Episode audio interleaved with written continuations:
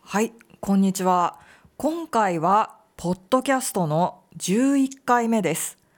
前回は毎日あまり寒くないと言ったんですけれども、この1週間ぐらいで突然寒くなりまして、連日朝晩10度を切る日が続いています。私のアパートの周りにはビルがたくさんあって、ビル風が強いので、体感温度としては2、3度ぐらいです。日本の冬はとても空気が乾燥しているので、肌がひび割れたり、声が枯れたりします。私は先週、今まで使っていた加湿器を掃除の途中で誤って壊してしまい、壊れたその日にすぐ新しい加湿器を買いに行きました。加湿器は冬の必需品です。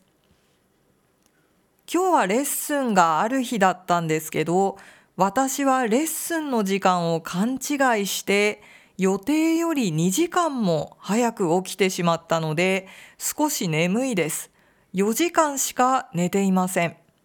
で、最初のレッスンまで少し時間があったので、久しぶりに英語の勉強をしました。イギリスから日本に戻ってきてから英語を忘れないように自分で教科書を使って勉強したりアクセントのレッスンを受けたりしていたんですけど今年は日本語教育能力検定試験のために4月から半年ぐらい試験勉強をしていたし仕事が忙しくなってきたので最近はなかなか英語の勉強をする時間がありませんでした。ちょっと英語を忘れてきたような気がするので、また勉強を再開したいと思いました。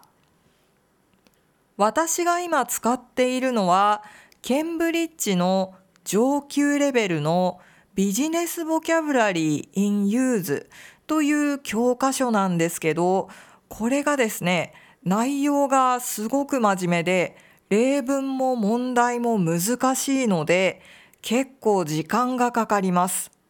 この教科書のいいところは、ボキャブラリーだけじゃなくて、その類義語や対義語もたくさん載っているところです。ただ、類義語や対義語の違いは、やっぱり例文を読んだだけじゃよくわからないですね。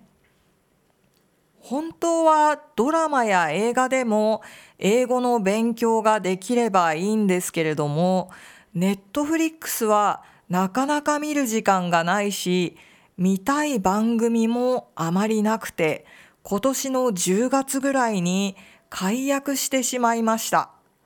フォーマルな表現が学べるドラマや映画や本があったら、ぜひ教えてください。